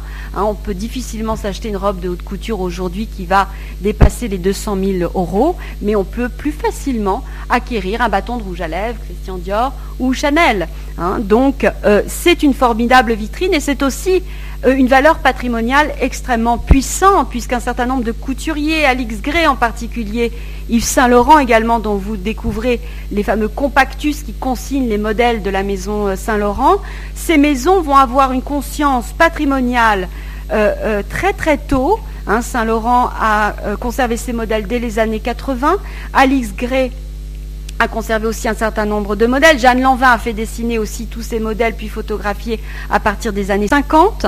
Hein. donc ces maisons comprennent effectivement qu'ils détiennent un patrimoine. Et aujourd'hui, quand les grands groupes financiers achètent des griffes, ce qui les intéresse bien sûr, c'est aussi et surtout les archives hein, qui vont faire apparaître de nouveaux métiers au tournant du XXIe siècle, les fameux départements héritage, patrimoine, qui euh, euh, sont tous présents aujourd'hui dans des maisons comme Dior ou Chanel. Hein, et les jeunes maisons rêvent également d'avoir ce type euh, eh bien, de, département. Conserver, consigner la mémoire hein, pour être en mesure, bien sûr, de faire revivre ces maisons à présent dirigées par des directeurs artistiques. Alors, quand la haute couture rentre dans le XXIe siècle, elle va bénéficier du soutien des grands groupes financiers. On a parlé d'internationalisation de la couture tout à l'heure, on parle à présent de mondialisation de la couture, et les grands groupes financiers vont supporter, comme ils l'ont toujours fait d'ailleurs, Marcel Boussac parmi les premiers, euh, eh vont supporter financièrement l'activité de haute couture. Alors, on peut citer bien sûr la maison Dior, hein, euh, qui est donc possédée par la holding personnelle euh, de Bernard Arnault, le groupe Kering, qui s'appelait anciennement PPR, avait fait l'acquisition de Givenchy et d'Yves Saint-Laurent. Les groupes espagnols Puig et le groupe Richemont hein, également doivent être cités. Alors Puig qui possède Valentino et euh, Jean-Paul Gaultier, encore aujourd'hui Jean-Paul Gaultier Couture. Hein. donc tous ces grands groupes financiers vont très rapidement comprendre l'importance d'acquérir ces grands noms, ces grandes griffes de la haute couture, même si pour certaines, euh, il n'y a plus d'activité de haute couture, mais uniquement du prêt-à-porter de luxe. La maison Chanel, elle n'est pas la seule, Dior également, euh, euh, va développer aussi le principe de rachat des métiers d'art, des fameux métiers d'art. Et Chanel met en avant effectivement ces fleurons de l'artisanat français, bien dans le cadre d'un défilé spécifique, le défilé des métiers d'art, hein, qui a lieu en décembre de chaque année. Hein, qui met à l'honneur le travail eh des euh, brodeurs et des plumassiers que j'ai pu citer euh, tout à l'heure, toujours en activité aujourd'hui. On pourrait très bien se dire ce sont des ateliers qui, euh, vivent sous perfusion peut-être, ils ne travaillent pourtant pas que pour la maison Chanel, mais en tout cas cette initiative a le mérite hein, de conserver cette tradition de transmission des savoir-faire qui est fondamentale, sans laquelle on ne pourrait parler de haute couture aujourd'hui. La haute couture entre aussi bien sûr dans l'ère marketing, avec toute cette machine de guerre que mettent en œuvre les grands groupes financiers, autrement dit l'homogénéisation de l'architecture des boutiques, etc. Hein, donc, ce euh, sont des moyens financiers considérables, des moyens en termes de marketing et de merchandising également, qui sont des métiers totalement étrangers du monde de la haute couture, hein, qui sont intégrés aux maisons. Et donc, on peut faire le bilan en 2014 on avait presque, on avait 106 maisons en 1946, on n'en a qu'une vingtaine encore aujourd'hui, hein. mais euh, le risque était euh, euh, important hein, au tournant des années 2000 que ce chiffre passe à zéro, que, l'activité disparaisse. Donc en 1992, on a eu un assouplissement des règles de la couture hein, qui a été mis en œuvre par la Chambre syndicale. Autrement dit, on a diminué le nombre de passages à 50 pour les maisons qui avaient plus de deux ans, qui ont plus de deux ans d'existence et qui est divisé par deux quand un jeune couturier donc démarre. Et on a également une nouvelle liste, hein, la liste des membres invités de la haute couture qui apparaît en 1997, hein, qui a presque 20 ans. Les tout premiers invités de la haute couture furent Jean-Paul Gaultier et Thierry Mugler. Hein, donc c'est une sorte de marche intermédiaire pour accéder eh bien, au fameux label, puisque, je ne vous l'ai pas dit, mais la haute couture, c'est un label, au même titre que nos fromages AOC, c'est un label de qualité. Et c'est peut-être finalement euh, la raison la plus simple qui devrait euh, justifier l'existence de la haute couture. La haute couture, certes, on l'a compris, est une activité ruineuse que seuls les grands couples financiers peuvent s'offrir ou des maisons plus confidentielles peuvent euh, avoir la témérité de développer, mais la haute couture doit tout simplement exister euh, euh, parce que c'est un label d'exigence et de qualité. Et sans label d'exigence, on ne tire pas la qualité vers le haut. Hein. Euh, donc l'existence de ce label justifie effectivement tout simplement l'existence de ces maisons encore aujourd'hui, hein, puisque plus on a une exigence de qualité, plus on va également tirer les différentes gammes de prêt-à-porter euh, vers le haut. On l'observe aujourd'hui, hein, les défilés de haute couture sont le creuset des tendances en particulier. Donc il est important de conserver cette idée euh, de label hein, qui est euh, donnée par le ministère de l'Industrie, non pas celui de la Culture, le ministère de l'Industrie qui se concerte avec, bien sûr, les couturiers eux-mêmes. Alors, pour conclure, ou presque, euh, voici euh, la photographie très célèbre d'André Cartès des mains de Chanel. Euh, certains couturiers se sont promus artistes en robe. Le premier d'entre eux, Charles Frederick Worth en personne. D'autres ont préféré dire non, non, on est des fournisseurs et on restera des fournisseurs. Chanel, effectivement, préférait se qualifier de faiseuse, hein, comme on appelait les couturières dans le temps. Chanel préfère, encore une fois, même si ce fut une grande mondaine, mettre en avant le savoir-faire davantage que la griffe, davantage que l'image hein, en particulier. Hein, donc cette photo, à mon sens, symbolise parfaitement euh, l'activité de couture hein, qui met davantage en avant le savoir-faire, même si on rentre aujourd'hui, on est rentré depuis quelques années maintenant dans cette fameuse ère du marketing. Alors je vous le disais, euh, la haute couture aujourd'hui euh, a de multiples visages. Elle peut être extrêmement, comment dire, conceptuelle euh, avec le membre invité, euh, euh, autrement nommé Iris Van Herpen, hein, donc cette créatrice néerlandaise hein, qui va intégrer les nouvelles technologies dans la création de haute couture, l'impression 3D en particulier. la haute couture peut être visionnaire comme Chanel a, pu le vivre, c'est-à-dire créer la femme du XXe siècle, porter les vêtements de la femme du XXe siècle, la garde-robe de la femme du XXe siècle, mais 20 ans avant tout le monde. Hein. Et la haute couture peut aussi être tout à fait traditionnelle. Autrement dit, ainsi que la pratique, euh, Alexis Mabille, hein, dans les collections d'Alexis Mabille, on a très très peu de modèles de jour, essentiellement des robes du soir, hein, qui effectivement euh, euh, sont présentées et plaisent énormément à une clientèle étrangère, on l'aura compris, située au Moyen-Orient. Et Alexis Mabille a certes une activité de prêt-à-porter de luxe, mais euh, euh, euh, son activité d'haute couture marche très très bien. Il est tout à fait bénéficiaire avec cette activité. Donc c'est aussi intéressant d'observer que on attend souvent de la haute couture le, caractère inédit, mais la haute couture doit être avant tout encore une fois, doit répondre à ces règles de base, autrement dit, des vêtements qui ne sont pas faits en série, qui sont faits main et sur mesure, Alexis Mabi, d'une certaine façon, promeut ce que la haute couture a toujours promis, à savoir la robe de Paris, c'est-à-dire cette robe hein, qui, euh, euh, euh, comment fait rêver le monde entier. Hein. donc, je conclus avec ce dernier slide. Vous avez les modèles d'Iris Van Herpen d'un côté, ceux d'Alix Gray de l'autre. Alix Gray, qui fut donc cette grande, grande couturière de la seconde moitié du XXe siècle, qui maîtrisait cet art du plissé à la perfection. Hein. c'est d'ailleurs un savoir-faire qui est disparu euh, euh, quand sa maison euh, a elle-même disparu, a été rachetée dans un premier temps et a complètement fermé dans les années 80. Et je terminerai d'ailleurs avec les propres propos d'Alix Gray. cette citation me vient à l'esprit. sa maison avait été rachetée par l'homme d'affaires Bernard Tapie et elle s'était adressé à lui avec euh, beaucoup, beaucoup euh, d'ironie. Euh, vous savez qu'un des parfums d'Alix Gray s'appelait Cabochard. Autrement dit, c'est tout un programme par rapport au, caractère de cette, de cette femme, Alix Gray. Et Alix Gray avait dit à Monsieur Tapi, contrairement à vous, monsieur, moi, je rentrerai au musée un jour. Hein. Et effectivement, elle est rentrée au musée de manière somptueuse, hein, à l'occasion de cette exposition qui avait lieu il y a quelques années au musée Bourdelle, qui était absolument magistrale.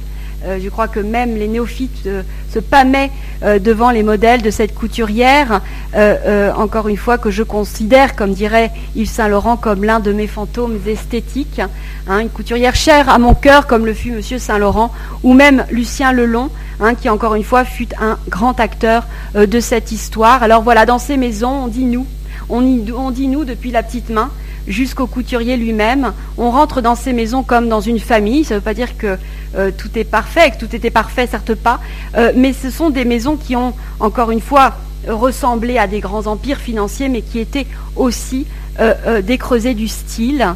Hein, et euh, euh, ceci, encore une fois, mérite euh, d'être souligné. Donc voici pour cette, je ne sais pas du tout si j'ai dépassé mon temps de parole et je m'en excuse si c'est le cas, non Voici pour cette donc, présentation de cette sorte de fresque, ce roman de la, haute couture, comme j'aurais euh, voulu intituler cet ouvrage, Le roman de la haute couture, hein, qui donc raconte l'histoire de toutes ces entreprises, grandes entreprises françaises, hein, euh, connues, moins connues ou totalement méconnues, hein, qui participent encore une fois à l'excellence de notre art de vivre à la française.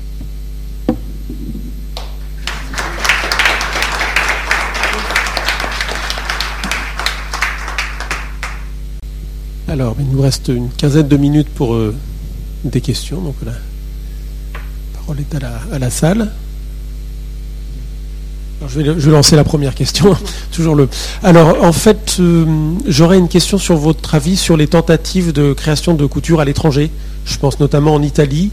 Et en fait, euh, qu'est-ce qui fait que ben, visiblement ça a échoué puisqu'on n'en a pas parlé ce soir. Alors comment Comment vous voyez ça Peut-être parlez-vous de, cette maison Vionnet qui s'appelait, euh, qui, était censée, la maison Vionnet, un revival soi-disant de la maison Vionnet, non, qui avait son siège à Milan. En Italie en général. Ah, enfin, le, voilà, c'est pour, pourquoi, pourquoi. Donc vous avez bien expliqué pourquoi, euh, comment ça s'est créé. Euh, après la, sous le Second Empire, enfin comment ça s'est inscrit dans une histoire française. Mais ce qu'on peut se dire, c'est comment se fait-il que d'autres pays n'ait pas réussi à proposer, euh, qu'il n'y ait pas de concurrent aujourd'hui à la haute couture parisienne, si vous voulez. Je pense, je pense, parce que, je pense tout simplement parce que la haute couture fait partie de cette construction de l'art de vivre à la française qui date de, de, Louis XIV.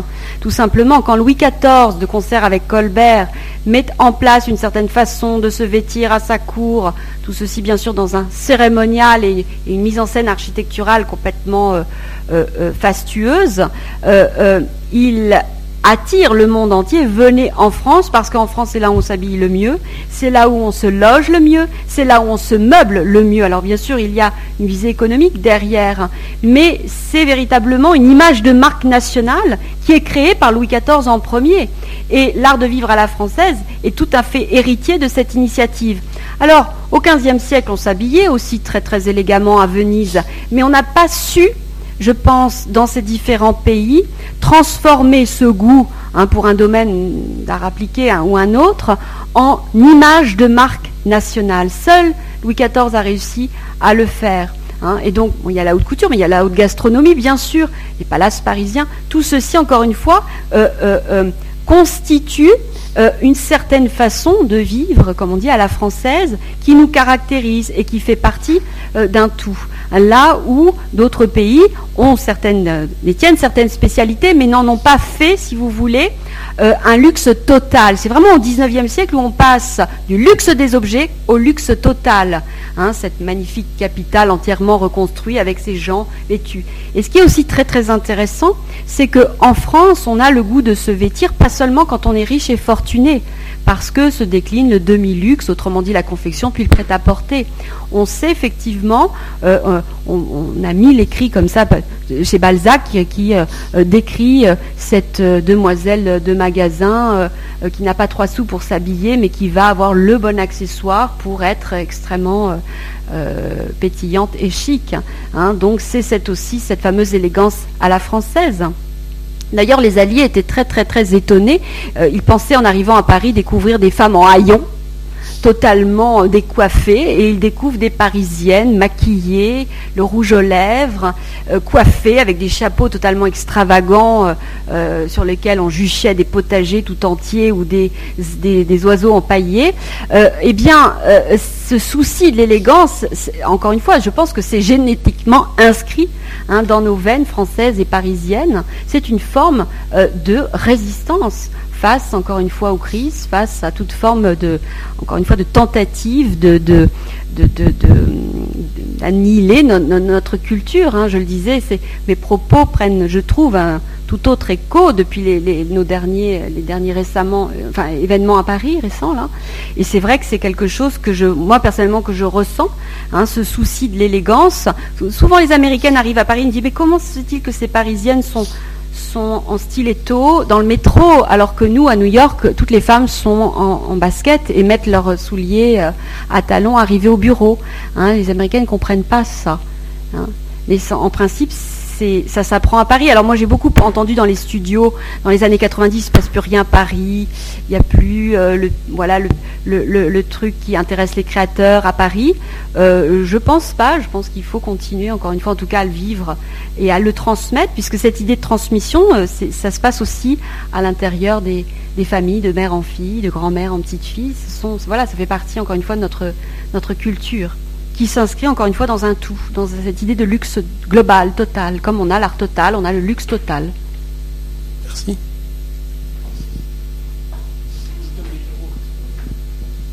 Euh, je pense que vous m'entendez là, D'accord. Est-ce que vous pensez que euh, des marques comme Alexis Mabi ou Iris Van Herpen peuvent être considérées comme des marques haute couture au même titre que Chanel ou Dior? Ils ont le label. Ils, ont le label. Mais au niveau de, au niveau de leur collection, au niveau. Alors ils ont certes pas le patrimoine euh, et euh, X années de, de, de, justement d'archives euh, qui donc les précèdent, mais ils ont reçu le label. Donc autrement dit, ils ont répondu. Ils répondent. Alors Iris Van Herpen était membre invité en, 1900, en, en 2014. ils répondent aux mêmes exigences. Alors certes, on a assoupli les règles, hein, mais on ne les a pas assouplis du point de vue de la qualité, de l'exécution des vêtements. Hein. Cette finition totalement parfaite à tel point qu'on ne la voit pas, hein, c'est comme un secret qu'on glisse dans un ourlet, c'est quelque chose voilà, de, parfait. C'est ce fameux savoir-faire hein, qui, encore une fois, euh, ne doit pas disparaître. Quand Saint-Laurent ferme sa maison, les petites mains ne sont pas au chômage, elles sont toutes réemployées chez Jean-Paul Gaultier.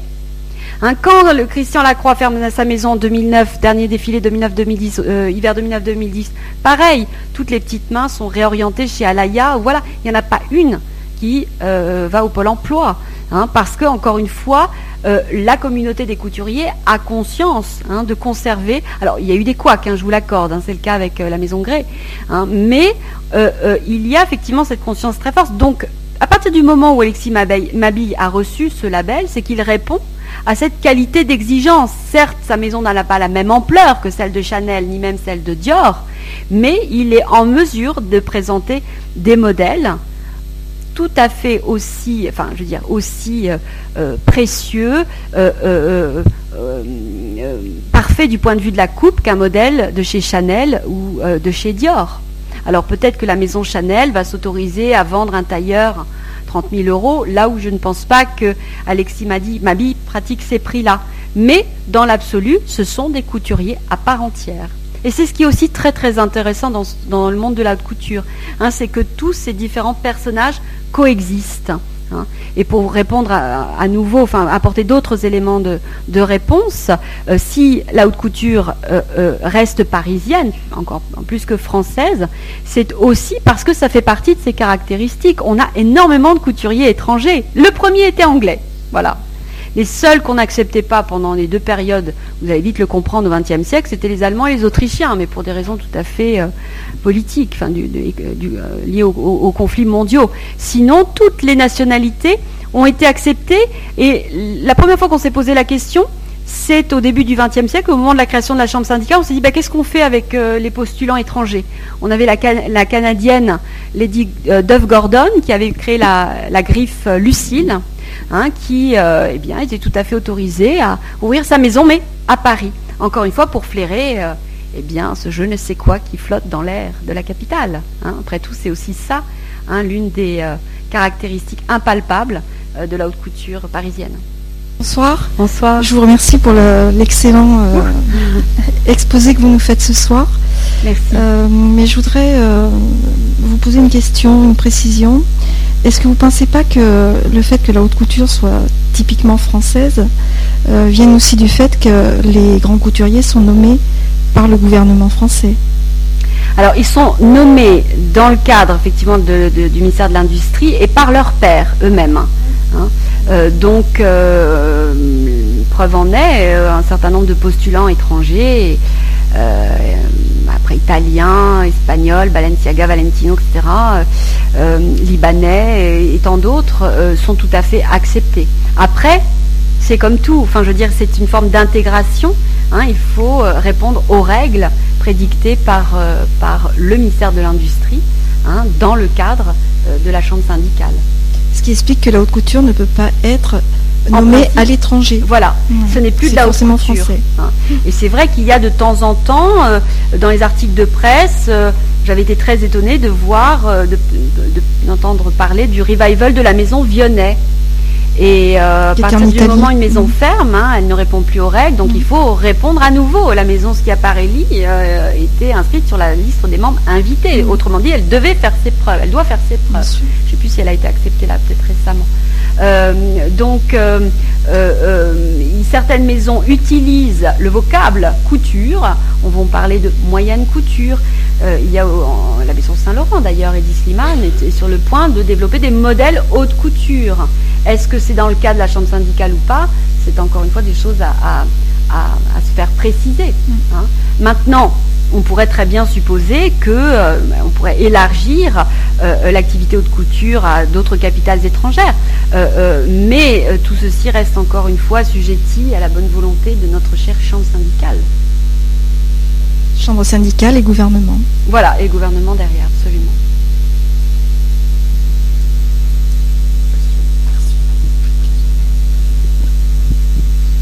Bonsoir. Bonsoir. Est-ce qu'il y aurait eu euh, du coup des tentatives dans d'autres pays euh, de créer un label euh, de, différent, enfin qui puisse correspondre à, ce fameux label haute couture? Pas à ma connaissance, parce que les créateurs étrangers, sans même parler de pays, qui ont voulu développer des collections de luxe, ont tout de suite intégré le registre des du prêt-à-porter de luxe, hein, qui est donc intégré dès 1973 euh, à la fédération donc, française, un terme un petit peu long, hein, c'est fédération française de la haute couture, du prêt-à-porter des couturiers qu'on distingue de celui des créateurs de mode et des créateurs de mode. Hein. donc euh, dès les années 70, euh, on invite Issei Miyake. Issei Miyake fait partie de la fédération. Hein. Donc un certain nombre de, créateurs de mode ne vont peut-être pas juger nécessaire de développer une, griffe de haute couture à partir du moment où ils développent un, prêt-à-porter de luxe. Hein. Donc des initiatives euh, à proprement parler euh, de pays, je n'en vois pas. Hein. puisque les créateurs de mode étrangers vont soit s'associer en collectif, on pense aux 5 d'Anvers, euh, qui euh, se seront associés en collectif et puis après chacun aura vogué euh, vers ses propres, ses propres univers. Mais je ne vois pas d'initiative, comment dire, à part effectivement le, British Fashion Council hein, en Angleterre, hein, qui est cette institution qui fédère, mais le prêt-à-porter du prêt-à-porter uniquement. Hein. Mais en termes de label, à ma connaissance, il n'en existe pas.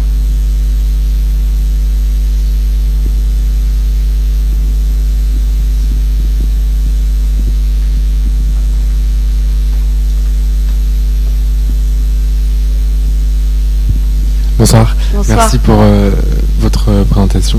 Juste peut-être un mot, je ne sais pas si je m'éloigne du sujet, mais sur le futur de la haute couture, et je pense notamment euh, à Rap Simons chez Dior qui entendait réduire la limite entre prêt-à-porter et haute couture. Est-ce que vous pensez qu'on va voir apparaître dans ce qu'on appelle haute couture aujourd'hui des étapes industrielles? Est-ce que vous pensez Il y en a, il y en a déjà. Ah, il y en a déjà. bien sûr les premières machines à coudre sont apparues déjà dans les studios d'Hubert de Givenchy. Euh, D'accord. Ouais. Ouais, ouais.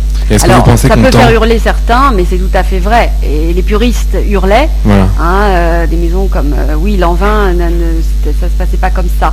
Mais il y a effectivement des étapes industrielles hein, qui sont absolument inévitables. Au même titre qu'il y a ce que vous évoquiez très justement, cette frontière extrêmement poreuse entre les collections de haute couture et celles de prêt-à-porter de luxe, où on ne sait pas véritablement où est la limite entre le luxe de l'un ou le luxe de l'autre. De même que le prêt-à-porter de luxe qui fait travailler des métiers d'art, ça paraît aussi antinomique, dans la mesure où les modèles sont voués à être reproduits en série. Hein. Euh, je pense à Le Sage qui travaille pour des marques de prêt-à-porter de luxe, hein, le, brodeur Le Sage. Et ensuite, la, broderie est reproduite euh, en série à l'étranger? Ah, Voilà, absolument. on ne le dit pas haut et fort, mais par les, la maison euh, qui est située à Madras, en Inde, qui est donc le fils de François Le Sage, Jean-François Le Sage, hein, qui avait voulu voguer de ses propres ailes. Il avait ouvert une maison de broderie qui travaillait essentiellement pour la décoration d'intérieur et euh, qui euh, contribue à la production de prêt-à-porter, euh, donc qui est bien sûr lancée par Paris et qui est produite pour partie en Inde, mais d'une qualité sublime. Hein.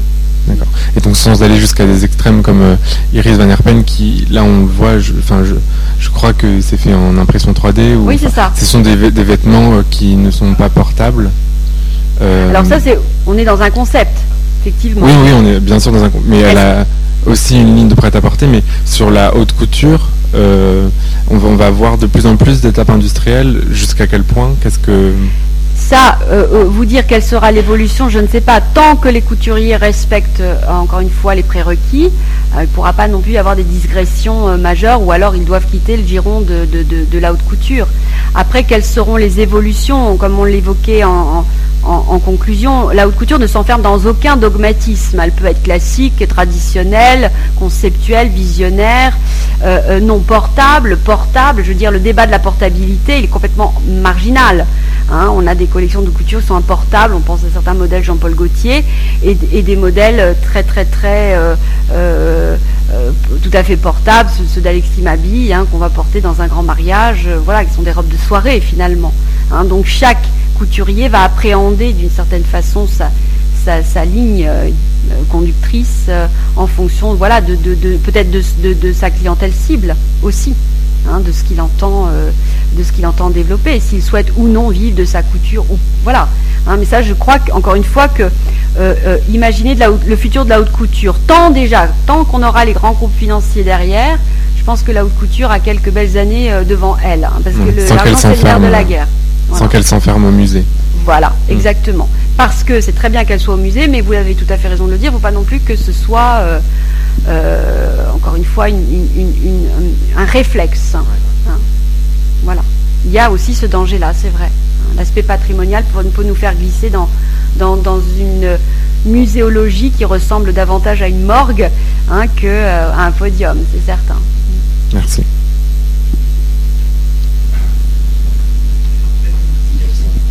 Oui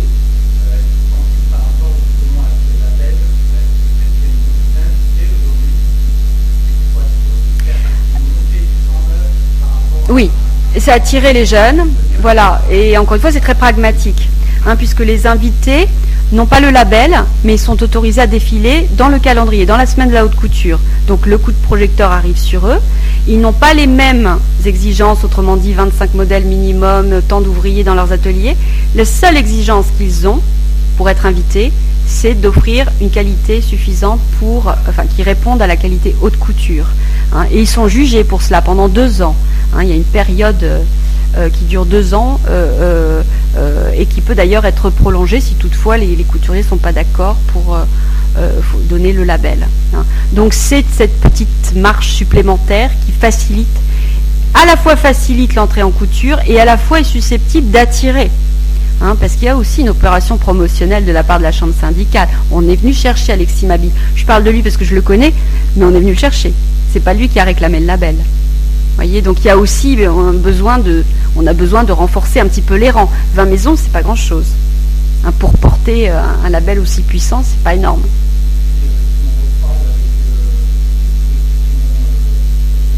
Mm. Oui.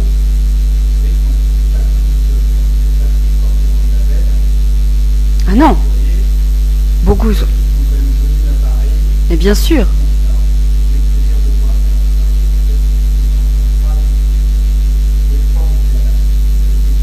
Quel est-il Ah.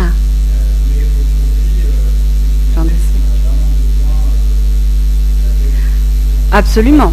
Maintenant, dans le fond, je pense qu'on peut faire de la qualité sans, sans, sans encore une fois, il y a des maisons de prêt-à-porter qui, qui font un travail absolument remarquable. Je pense au travail d'Anne de Meulemester. Se glisser dans, dans un de ses manteaux, c'est une, expérience de luxe identique à, celle de Dior. Euh, aussi. Maintenant, encore une fois, je pense que c'est presque plus question de, institutionnel. Le label existe. Il encadre d'une certaine façon. Il porte et il met, voilà, il euh, euh, distingue encore une fois un concept. On est presque ici dans un domaine de l'image. Voilà, c'est ça. C'est presque une, oui, c'est une forme de publicité. On, est, on, est, dans un discours qui est très formaté, c'est certain.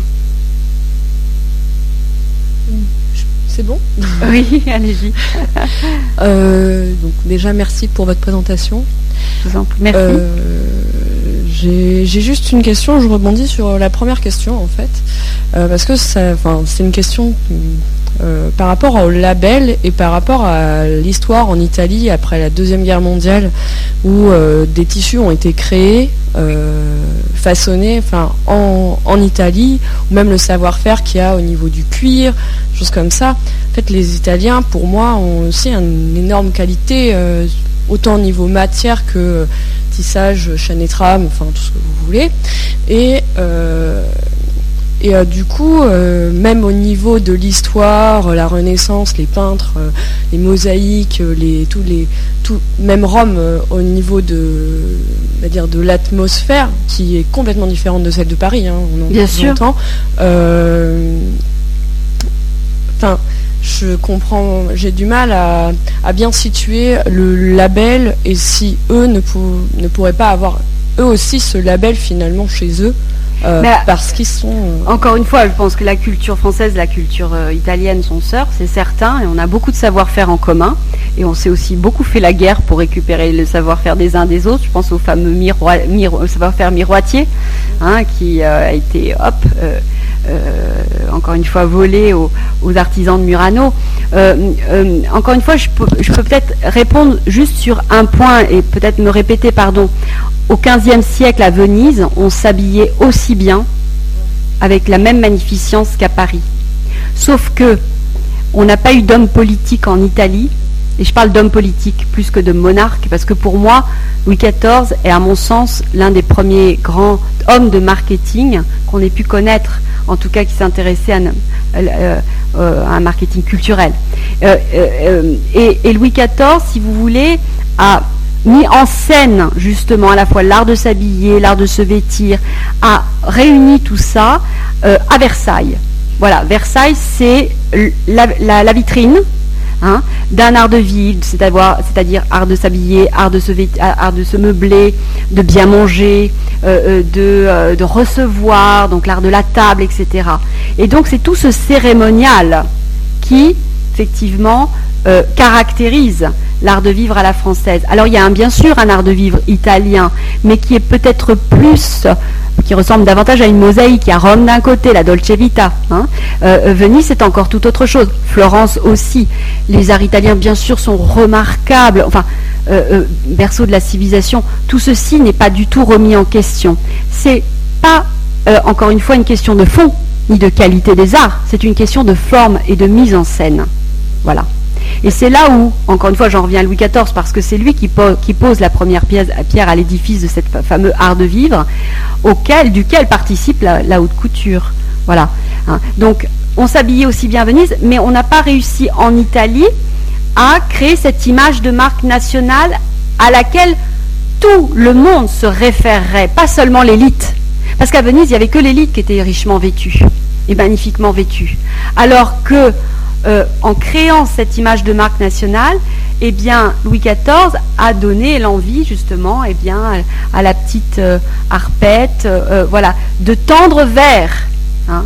C'est toujours cette idée de demi-luxe. On ne va pas consommer le luxe, mais on tend vers. Voilà.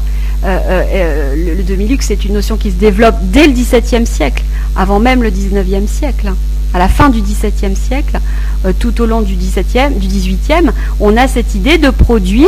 À l'époque, c'est pas du tout de la contrefaçon, c'est pas un faux péjoratif, euh, euh, c'est, ce sont des artisans qui vont mutualiser l'art d'imiter et l'invention. Hein. donc leurs objets sont aussi, encore une fois, convoités par l'élite, qui peut se payer les vrais, mais qui va avoir envie de cette nouveauté. En fait, je pense qu'en France, et pas seulement dans la mode, on a su euh, euh, euh, créer bah, ce, qui, ce foncièrement la mode, c'est-à-dire le renouveau permanent, la nouveauté. Hop, on démode et on recrée.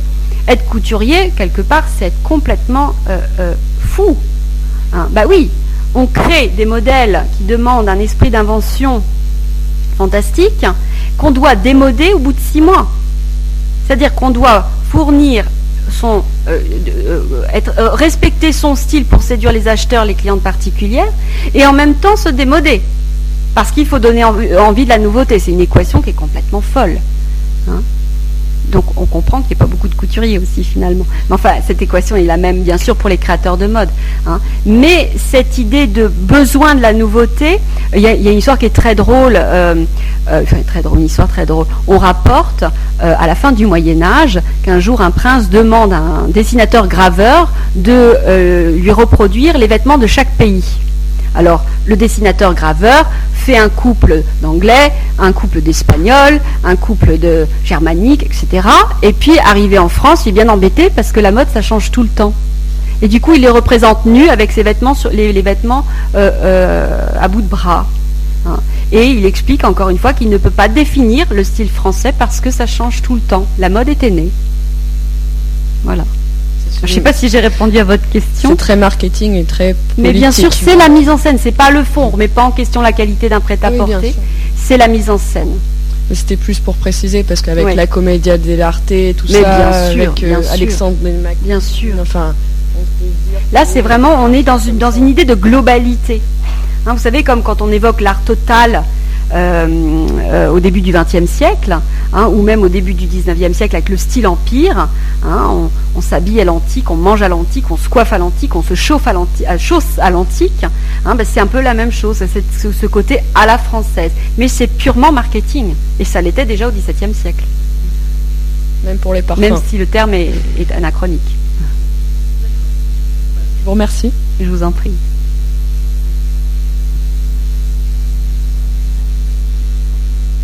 Pas d'autres questions.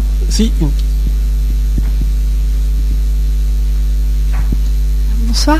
Bonsoir. Euh, quand vous parlez justement d'art de vivre à la française, donc développé aussi par Louis XIV, euh, qu'en est-il de la mode masculine justement? Parce qu'on parle de luxe total actuellement, mais est-ce qu'elle n'a pas été aussi un peu délaissée? Alors, la mode masculine euh, est, quand même le, fleuron de Londres en termes de savoir-faire. On a un savoir-faire tailleur en France, bien sûr, depuis Louis XIV, mais les tailleurs sous Louis XIV s'occupent aussi bien du vêtir masculin que féminin. Hein. Donc ce n'est pas une spécificité française, euh, parisienne en particulier. Maintenant, les Anglais vont développer un savoir-faire tailleur très spécifique aussi tout simplement aussi parce qu'ils euh, euh, démarrent leur révolution industrielle 100 ans plus tôt que nous, et donc la révolution textile aussi, hein. et donc mettre en œuvre eh bien, des, des draps de laine très très qualitatifs dans laquelle on a des tailleurs à Londres qui savent euh, euh, comment dire couper des vêtements de manière euh, parfaite. Maintenant, encore une fois, ce serait réducteur de dire que les Londoniens, sont les seuls à, posséder savoir-faire parce qu'on a des tailleurs allemands. Hein, Straub en particulier, qui sont, quand à, à Paris, hein, qui sont des très très grands tailleurs. On disait que les Allemands avaient le sens des proportions. Hein, donc la mode masculine n'a jamais été mise de côté. Simplement, elle est plus terne et elle est plus, elle est en sourdine du point de vue du style à partir du 19e siècle, parce qu'encore une fois, euh, c'est une question sociologique là qu'on soulève. Hein. l'homme devient grand bourgeois, il n'est plus l'homme paré, hein, il n'est plus l'homme haut en couleur, richement vêtu. il est celui qui s'active dans la société qui est aux mains du pouvoir administratif, politique, économique sa femme, par contre, est là, son épouse, sa fille, euh, sont là pour briller en société. Donc c'est plus une question sociologique qui va mettre la mode masculine entre parenthèses. Merci beaucoup. Malheureusement, on doit s'arrêter. Merci beaucoup pour cette conférence très intéressante et merci à la salle pour vos questions. Merci à vous. Et donc la prochaine conférence aura lieu le 2 février avec Benjamin Simenauer et le thème euh, sera un thème qui va répondre peut-être au thème de ce soir, c'est sur la mode d'avant-garde. Merci beaucoup, bonne soirée.